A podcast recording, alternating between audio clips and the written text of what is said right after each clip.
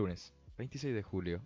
Un lunes más. Un capítulo más. Gracias por bancarme, gracias por escucharme y gracias por los mensajes de buena onda que me están llegando al Instagram. Que para el que no me siga está abajo en la descripción, el link directo, donde ya hubo un par de personas que me estuvieron dando su opinión y felicitándome y tirándome buena vibra. La verdad, lo agradezco muchísimo. Muchas gracias. Y arrancamos esto con un clima bastante fresco. Actualmente hay 12 grados en la ciudad de Buenos Aires. Prácticamente despejado. Siguen habiendo un par de nubes por ahí. Así que no está como para salir afuera en remera. todavía no, todavía no. Aguantemos un poco más. Que ya se viene agosto, ya se viene la primavera. Y van a volver a empezar los días de calorcito. Donde ya se va a volver a poder salir más ligero de ropa. Eh, quizás en remera. Según el día. Así que nada, aguantemos un poco más que falta poco. Hoy es el Día de los Abuelos, así que si todavía no los felicitaron, felicítenlos. Eh, quizás no lo sabían, yo tampoco lo sabía. Así que vayan y mímenlos, aprovechenlos, díganles que los quieren mucho y disfruten con ellos. No solo hoy, sino todo lo que puedan. Porque si algo tienen de malo es que no son eternos. Y empezamos con la primera noticia que dice que en Reino Unido buscan a una persona que ha ganado más de un millón de dólares en la lotería y que probablemente no lo sabe. Si el afortunado londinense no se presenta antes del 28 de julio, su dinero será asignado a proyectos benéficos. Así como se escucha.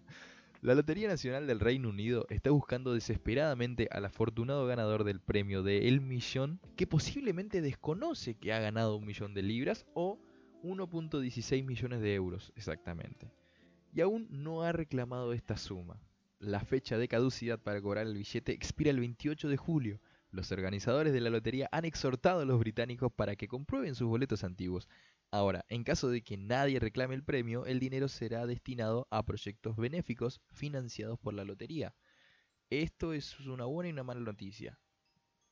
Por una parte, qué garrón que una persona que haya ganado esta cantidad de plata o no lo sepa o no puede ir a cobrar este dinero por X razón.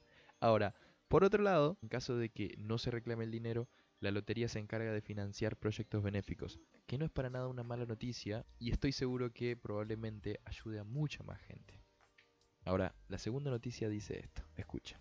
Evacúan un avión después de que un adolescente enviara a otros pasajeros una imagen de un arma de juguete.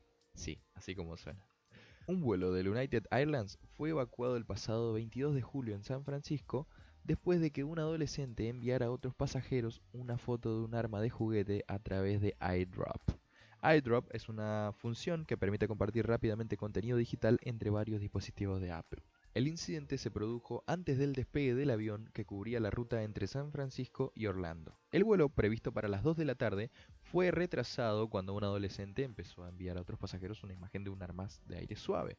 Christopher Bale, cuya madre se encontraba en el avión, afirma que el piloto anunció que había una amenaza a bordo y ordenó la evacuación del avión. Los agentes de seguridad registraron el aparato antes de que los pasajeros pudieran volver a sus asientos, mientras que el adolescente fue obligado a pasar por controles de seguridad y no se le permitió regresar al vuelo.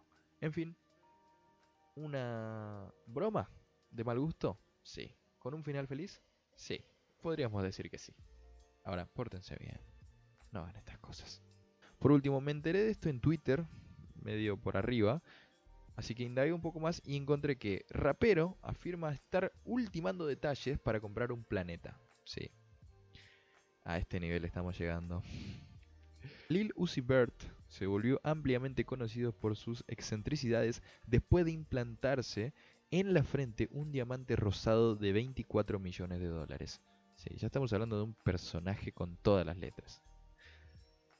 El rapero estadounidense Lil Uzi Vert, quien a inicios de este año se implantó un diamante en la frente, ahora quiere convertirse en la primera persona en declararse propietario de un planeta y afirma que está ultimando los detalles legales para comprarlo, según dio a entender en una serie de tweets que han provocado revuelo en la red. Todo empezó cuando la cantante canadiense Claire Ellis Boucher, conocida por su nombre artístico Grimes, por ser pareja de Elon Musk, adelantó el jueves en Twitter que Lil Uzi Vert, este personaje, será dueño de WASP 127b, un exoplaneta gaseoso 1.4 veces más grande que Júpiter, ubicado a unos 332 años luz. Las declaraciones de ambos artistas desataron rápidamente discusiones en las redes sociales acerca de si en verdad es posible ser dueño de un cuerpo celeste o no.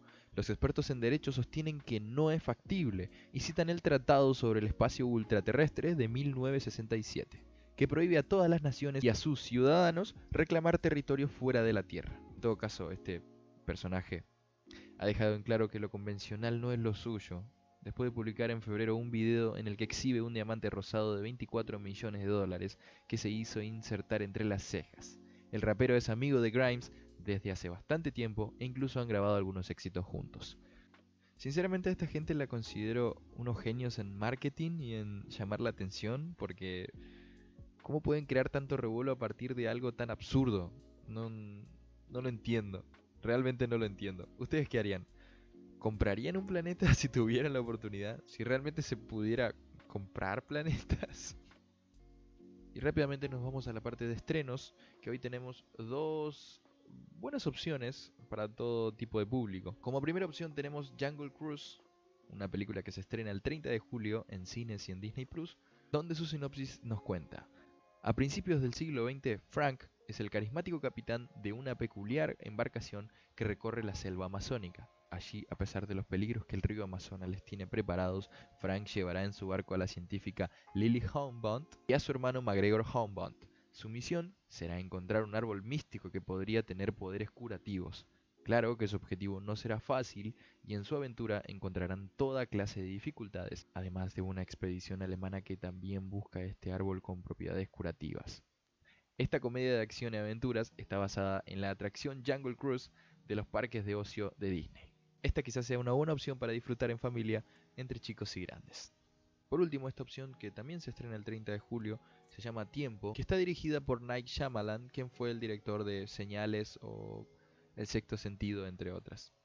Y este thriller psicológico de suspenso y fantasía nos cuenta cómo una familia pone rumbo a una remota y paradisíaca playa para pasar un día de vacaciones, el lugar se encuentra en un recóndito paraje y esconde algo que está a punto de cambiarles la vida a todos. A medida que pasan las horas, cada uno de ellos irá envejeciendo más y más, hasta el punto de que su vida se verá reducida a ese día. Sinceramente no puedo asegurarles que esta sea una mala o una buena película, pero realmente se ganó mi atención y eso ya es algo.